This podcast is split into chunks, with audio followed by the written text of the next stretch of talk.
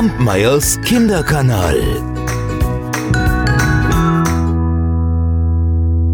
Da lebten einmal ein Mann und eine Frau, die hatten sieben Söhne, aber keine Tochter, und sie wünschten sich doch so sehr eine. Als die Frau wieder einmal guter Hoffnung war, da geschah es tatsächlich, dass sie ein Mädchen zur Welt brachte. Ach, was freuten sich alle. Doch das Kind war so klein und schmächtig. Ach, und da schickte der Vater seine Söhne hinaus, sie sollten Wasser holen aus der Quelle, damit das Kind die Nottaufe bekommen könnte, denn alle hatten Angst, es würde sterben. Die sieben Jungen, die liefen los. Und ein jeder wollte der Erste sein am Brunnen. Und schließlich geschah, was geschehen musste. Der Krug zerbrach. Und da standen sie nun, und keiner traute sich nach Hause, um es dem Vater zu sagen, denn der würde wütend werden.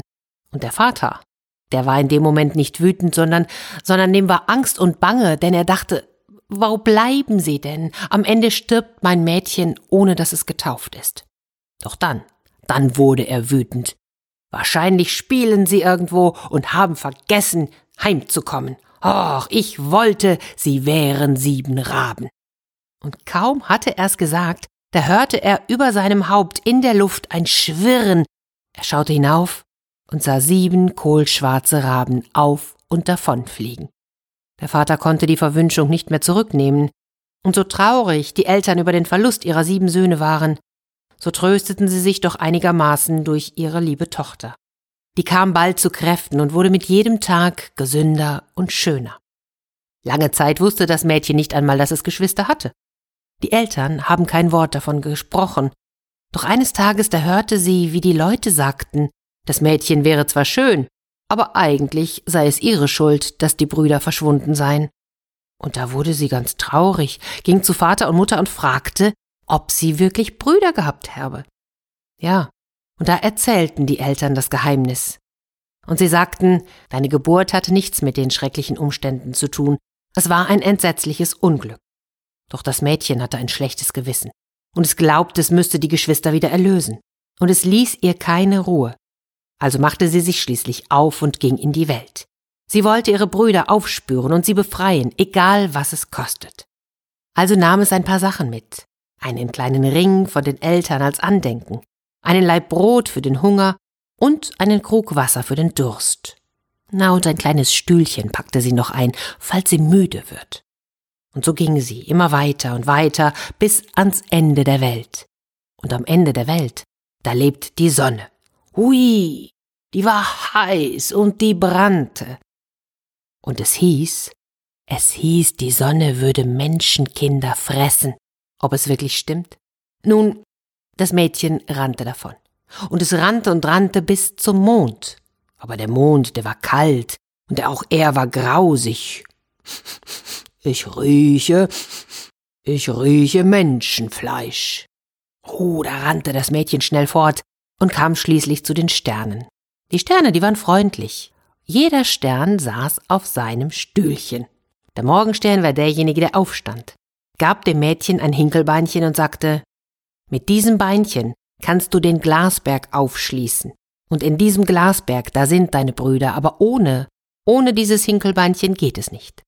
Da dankte das Mädchen, nahm das Beinchen, wickelte es in ein Tuch und ging wieder fort, so lange bis es an den Glasberg kam. Ja, das Tor war verschlossen. Doch es hatte ja das Hinkelbeinchen. Also nahm das Mädchen das Tuch, öffnete es, doch es war leer. Sie hatte das Geschenk der Sterne verloren. Und nun? Wie sollte sie denn ihre Brüder retten? Sie hatte ja keinen Schlüssel. Ach, und so überlegte sie und überlegte. Und schließlich in ihrer Not, da nahm sie ein Messer, schnitt sich den kleinen Finger ab, steckte diesen in das Tor, und tatsächlich, es sprang auf. Kaum dass sie hindurchgetreten war, da kam ihr ein Zwerg entgegen. Mein Kind, was suchst du? Ich suche meine Brüder, die sieben Raben. Nun, die sieben Raben sind nicht zu Hause, aber wenn du hier warten willst, bis die Herrenraben kommen, so tritt ein. Und daraufhin brachte der Zwerg die Speisen der Raben auf sieben Tellern und in sieben Bechern. Von jedem Tellerchen aß die Schwester nur ein bisschen, und aus jedem Becherchen trank sie ein Schlückchen. In den letzten Becher, da ließ sie den Ring fallen, den sie mitgenommen hatte. Hu, und mit einem Mal war in der Luft ein Geschwirr zu hören. Und da sagte der Zwerg, jetzt kommen die Herren Raben heimgeflogen. Ja, und da kamen sie. Und sie stürmten hinein, und sie waren hungrig und durstig, wollten essen und trinken. Doch der erste sagte, da hat doch jemand von meinem Tellerchen gegessen. Ja, und aus meinem Becher getrunken. Das ist doch der Mund eines Menschen gewesen. Und der siebte, der schaute in den Becher und erblickte den Ring. Und da erkannte er, dass es ein Ring von Vater und Mutter war. Brüder, ich glaube, unsere Schwester ist hier. Und wenn sie es wäre, so wären wir erlöst. Das Mädchen hatte hinter der Türe gestanden und hörte nun, was der Bruder sagte. Da trat sie hervor, und die Raben bekamen ihre menschliche Gestalt zurück. Oh, da umarmten sie einander und küssten sich und zogen fröhlich nach Hause zurück. Kampmeyers Kinderkanal.